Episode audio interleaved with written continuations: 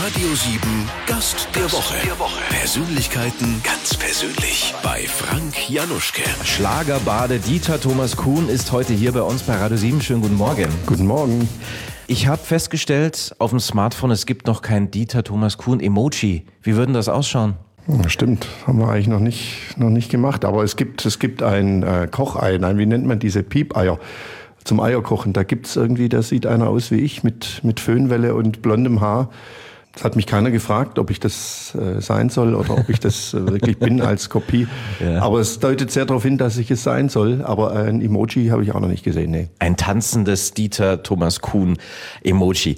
Wir gehen gleich mal zurück. Anfang der 90er Jahre in den Charts eher Eurodance, die Boygroups, alle aus Amerika, UK dominieren die Charts und du wie vergleichbar in einem kleinen gallischen Dorf hältst in Deutschland die Schlagerfahne nach oben. Wie war diese Zeit für dich? Das war natürlich unglaublich aufregend, weil wir ja mit äh, ohne Kalkül an irgendetwas herangegangen sind, sondern wir haben einfach angefangen, im Übungsraum ein paar Schlager zu spielen und haben festgestellt, dass wir da jede Menge Spaß haben und, äh, und uns kaputt gelacht haben auf eine Art, ja.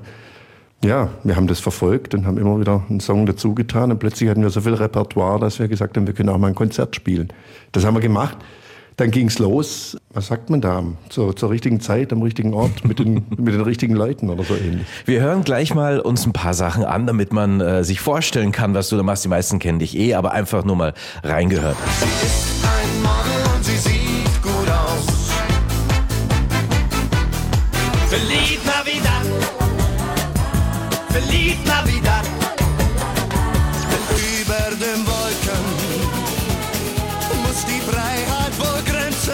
sein. Alle Ängste, alle Sorgen, sagt man. Ja, schöne Sachen machst du da. Was äh, sagt denn eigentlich Reinhard May dazu, dass deine Version von Über den Wolken fast bekannter ist und einige glauben ja tatsächlich, du hättest die geschrieben. Hat er da mal reagiert darauf? Er wollte es, glaube ich, damals ähm, gerichtlich angehen. Ja, also, und das hat er auch irgendwie angedroht. Das, wir haben da nicht drauf reagiert. Dann kamen die verschiedensten Interviews, die mir zu Ohren gekommen sind, dass er gesagt hat, er findet es ganz toll, wie das gemacht ist. Und dann gab es aber auch ein Interview, wo er gesagt hat, er findet es ganz schrecklich. Also ich weiß nicht ganz genau, was er da jetzt eigentlich gemacht Aber ich hat. habe gedacht, die Schlagerwelt ist immer so kuschelig. Also, dass da so gedisst wird untereinander, ne? das hätte ich auch nicht ja, gedacht. ich, ich denke mal, er zählt sich ja selber nicht zur Schlagerwelt. Ich, ich würde das jetzt auch nicht machen. Ich würde sagen, er ist einfach ein toller Chansonnier, Chansonnier, Chansonnier oder wie? Ja, ja, so ähnlich. Und was bist du dann? Äh, ich weiß es nicht, ich, wo ich mich selber irgendwie reinbringen würde. Natürlich spielen wir Schlager. Das ist jetzt. ähm, man muss auch sagen, ihr spielt Schlagersongs nach, ne? Nee, wir spielen- ihr genau. covert und macht eine große Party. Wir spielen Schlager nach und wir machen es aber auf unsere Art. Und ich für meinen Teil, so wie es sich anfühlt, eigentlich ist es Rockmusik. Im Auftrag der Liebe heißt deine Tour. Ähm, wie müssen wir uns das vorstellen? Ist das eher Fifty Shades of Grey oder Pretty Woman? Es ist von beidem was, glaube ich. Also es hat auf jeden Fall einen ganz großen erotischen Faktor, wenn wir Aha. das Konzert machen. Und ähm, das ist bestimmt auch der Grund, warum äh, viele weibliche Fans zu uns kommen. Habe ich ja schon gehört, ne? Da fliegen unglaublich viele, äh, fliegt Damenwäsche auf die Bühne. Dir. ja, ja, das ist äh, nach wie vor so und fühlt sich eigentlich ganz gut an, wenn man so ein bisschen Sexsymbol ist. Ich nehme an, die ist aber nicht äh, getragen, ne? die dann da fliegt. Ich habe es soweit noch nicht getestet. Tut mir leid, äh, liebe Radio 7 Hörer, es ist Sonntagmorgen, ich weiß, aber da muss man einfach nachfragen, weil wie du vorhin schon gesagt hast, ein bisschen Rock'n'Roll ist ja bei deiner Schlagermusik ja auch mit dabei, ne? Ja, würde ich schon so sehen. Also wie gesagt, die, die Kapelle, die spielt das Ganze einfach alles eine Nummer schneller, eine Nummer härter. Außerdem, deine Haare, muss man auch sagen, ist ja, könntest ja genauso gut Rock'n'Roll machen. Ne? Du bist ja bekannt, die singende Föhnwelle. Wie viel Zeit investierst du in deine Frisur, so gerade vor einem Auftritt? Naja, unser Ritual geht so zwei Stunden vorher los. Da treffen wir uns alle in der Garderobe. Jeder äh, bereitet sich vor mit dementsprechend Hilfsmitteln für die Haare. Und äh, also zwei Stunden vorher setzen wir uns hin und äh, dementsprechend brauchen wir das auch, die Zeit. Ist denn Brusttattoo, was du dir draufklebst ne, vor der Show, ist das äh, wieder in oder ist das Retro? Jetzt mal unabhängig davon, dass es dein Markenzeichen ist. Also ich kenne jetzt keinen anderen, der das so macht wie ich. Ähm, ich kenne auch viele Männer, die sich ihr Brusthaar hier echtes wegrasieren. Ich habe keins, deswegen muss ich mir welches draufkleben. Waxing machen ja die meisten. Waxing, glaube ich. Schon mal ja. gemacht? Nee, ich habe ja nichts. so. Naja, aber gibt er auch am Rücken. Äh, Auch da ist nichts bei mir. Also, Tatsächlich. nee, ich Aber ich kann bestätigen, auf dem Kopf, da ist noch jede Menge. Da ist noch jede Menge. Du hast, ein, hast ja wahnsinnig verrückte Bühnenoutfits auch, ne? Glitzeranzüge hier. Heute hast du auch einen mitgebracht. Du hast eine kleine Tochter auch, ne? Im Teenageralter. Was, was sagt die, wenn die deinen dein, deinen Bühnenschrank mal aufmacht? Na, die kennt es ja, die ist ja damit aufgewachsen, also die äh, wundert sich über gar nichts mehr. Und so groß ist ihr Interesse im Augenblick darin auch gar nicht. Feliz Navidad. Feliz Navidad. Feliz Navidad. Prospero año y felicidad. Du bist in Tübingen geboren, das ist eine schöne Studentenstadt.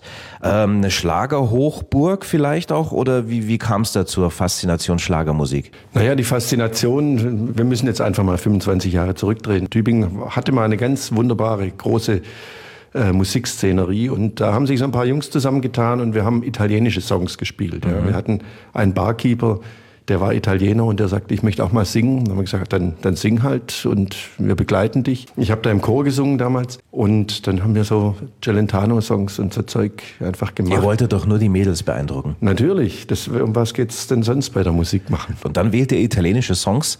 Und wie kommt dann der Schritt zum Schlager? Ja, dann war das so, dass diese zwei Konzerte mit den italienischen Songs ein ganz großer Erfolg war. Dann hatten wir uns aber relativ stark verstritten mit dem Sänger. Dann sagte Howie, also mein jetziger Gitarrist, sagte, Mensch, jetzt sing doch du einfach diese Songs. Also habe ich mir ein bisschen Italienisch angeeignet.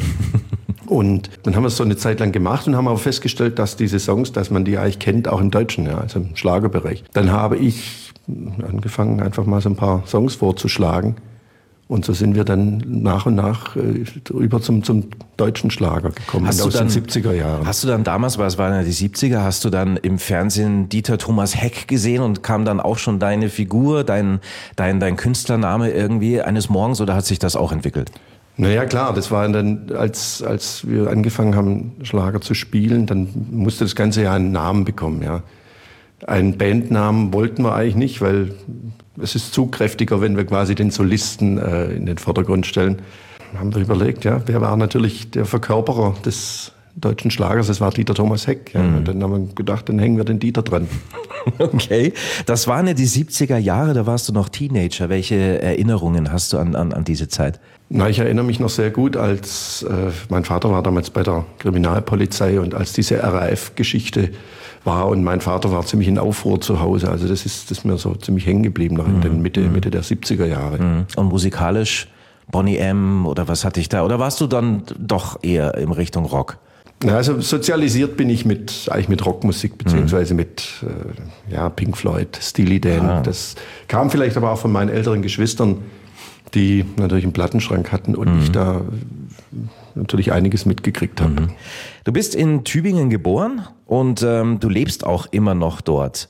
Ich sage jetzt nicht, dass Tübingen nicht hip ist, aber eine Großstadt wäre das nicht was für dich? Und wenn ja, welche?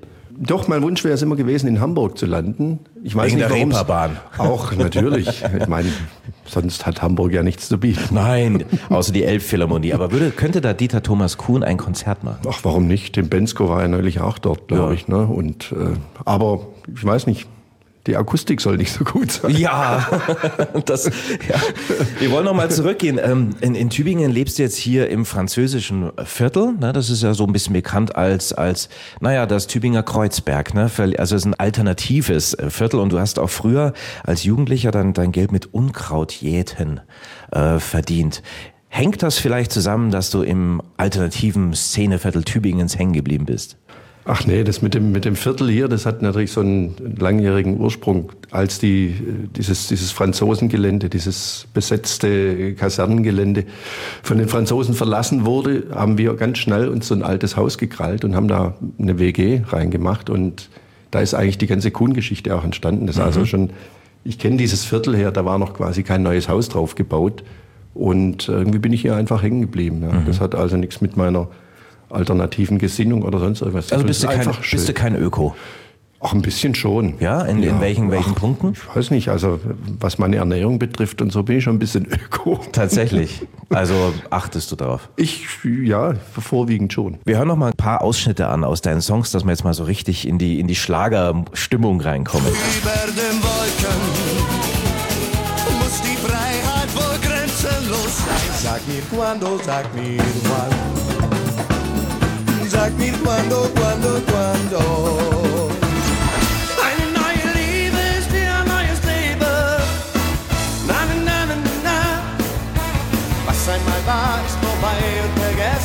zählt nicht mehr.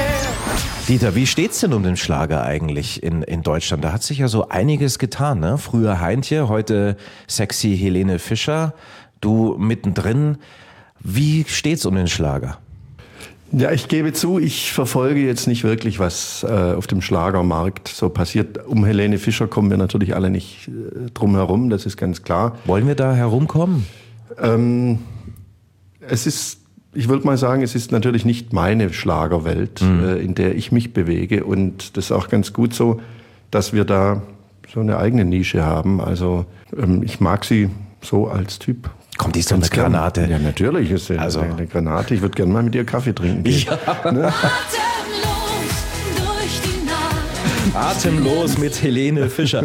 Jetzt kommen wir zu unserem äh, Bundesyogi. Der ist ja totaler Fan von dir. Wie kam's? Na, es gab mal, äh, es es liegt schon einige Jahre zurück und äh, da rief er an bei uns im, im Büro und fragte, ob man uns buchen kann. Und ähm, da haben wir überlegt, eigentlich kann man uns nicht buchen, aber das war irgendwie was anderes. Und wir haben, wir haben dann für ihn gespielt, ja. Und, das, und da hat sich dann so eine, würde ich mal sagen, so eine Freundschaft daraus entwickelt, ja.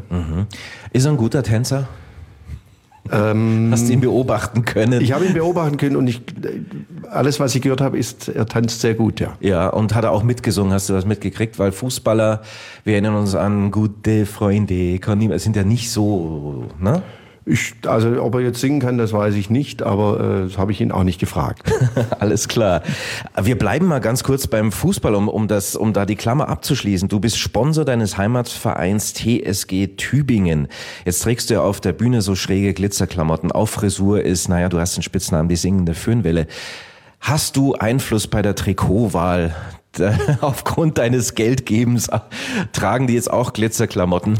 nee, das tragen sie nicht. Sie haben ein ganz normales Fußballtrikot, aber es ist mein Konterfei drauf. Deine Tournee heißt ja im Auftrag der Liebe. 24. März bist du bei uns in Ulm-Neu-Ulm in der Ratio Farm Arena.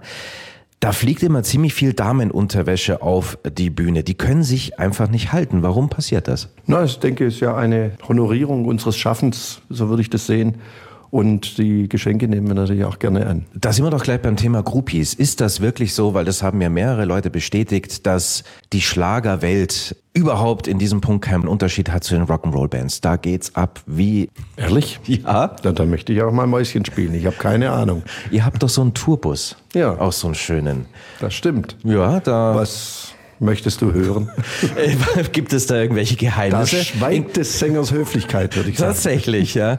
Dein Tourbus finde ich auch ganz witzig. Man kann bei dir auf der Merchandise-Seite äh, einen Sticker äh, kaufen, Turbus-Sticker, so ein kleiner, aber man kann ihn auch zusammenfalten.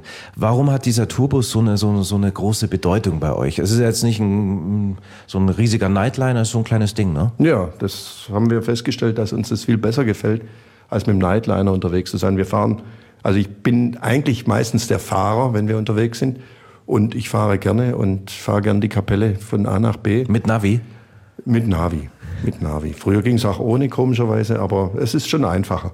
Und ähm, das macht uns einfach mehr Spaß, weil wir einen viel besseren Kontakt haben, wenn wir da zusammen in diesem Bus sitzen und äh, gemeinsam den Tag verbringen.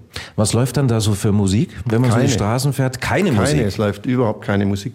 Da haben Stille. wir uns irgendwann mal drauf geeinigt, weil irgend, irgendjemand immer meckert. Das kennen wir nämlich alle, ne? Schon von früher, von den Klassenreisen. Irgendeiner sagt, oh, ich habe da mal eine Kassette vorbereitet oder irgendwie MP3 könnt ihr spielen, alle flippen aus.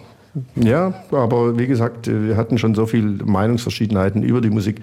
Der eine ist äh, Jazzliebhaber, der andere hört gern Heavy Metal. Also haben wir gesagt, Schluss aus. Wir unterhalten klar. uns. Ja, oh, niveauvoll. Sag mir cuando, sag mir wann. Mir cuando, cuando, cuando. Eine neue Liebe ist wie ein neues Leben.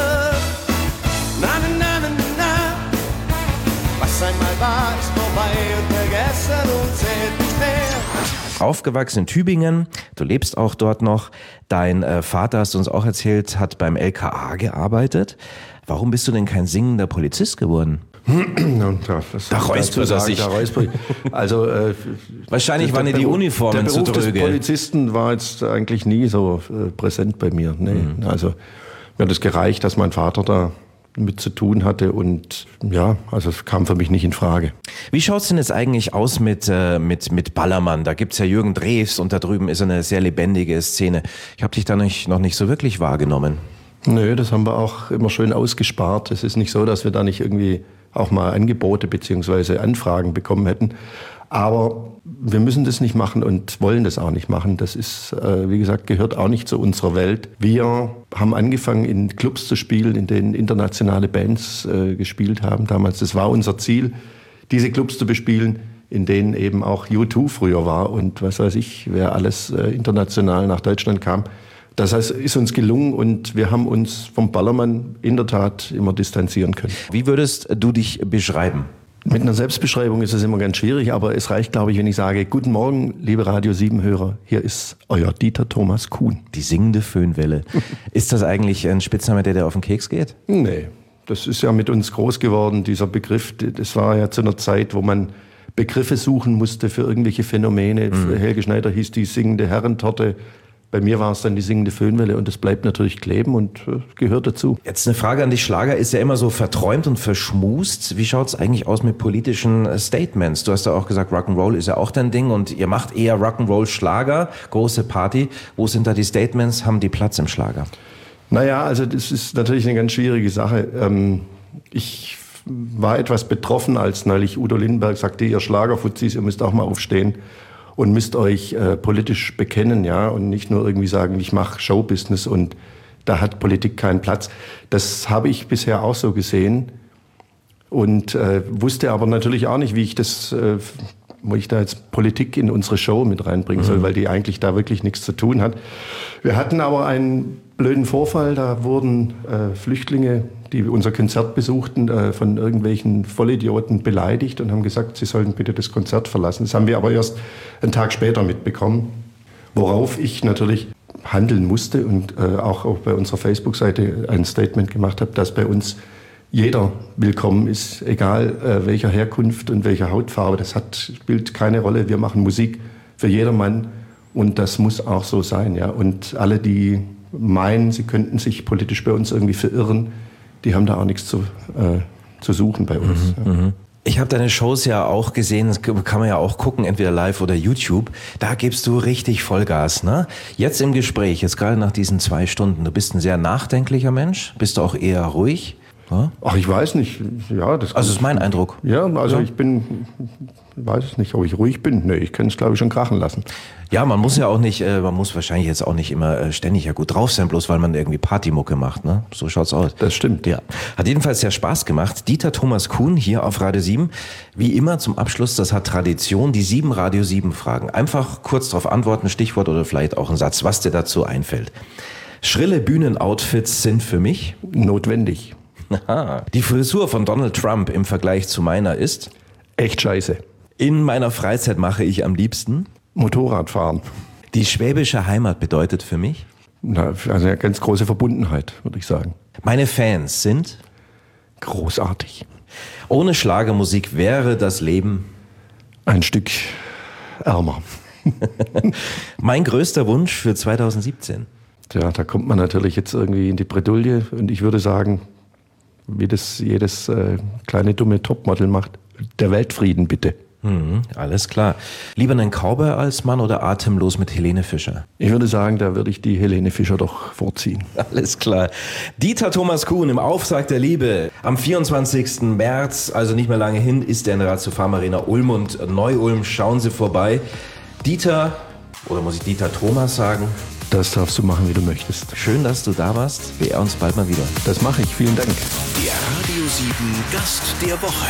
Persönlichkeiten ganz persönlich bei Frank Januschke. Jeden Sonntag 10 bis 12. Exklusiv auf Radio 7.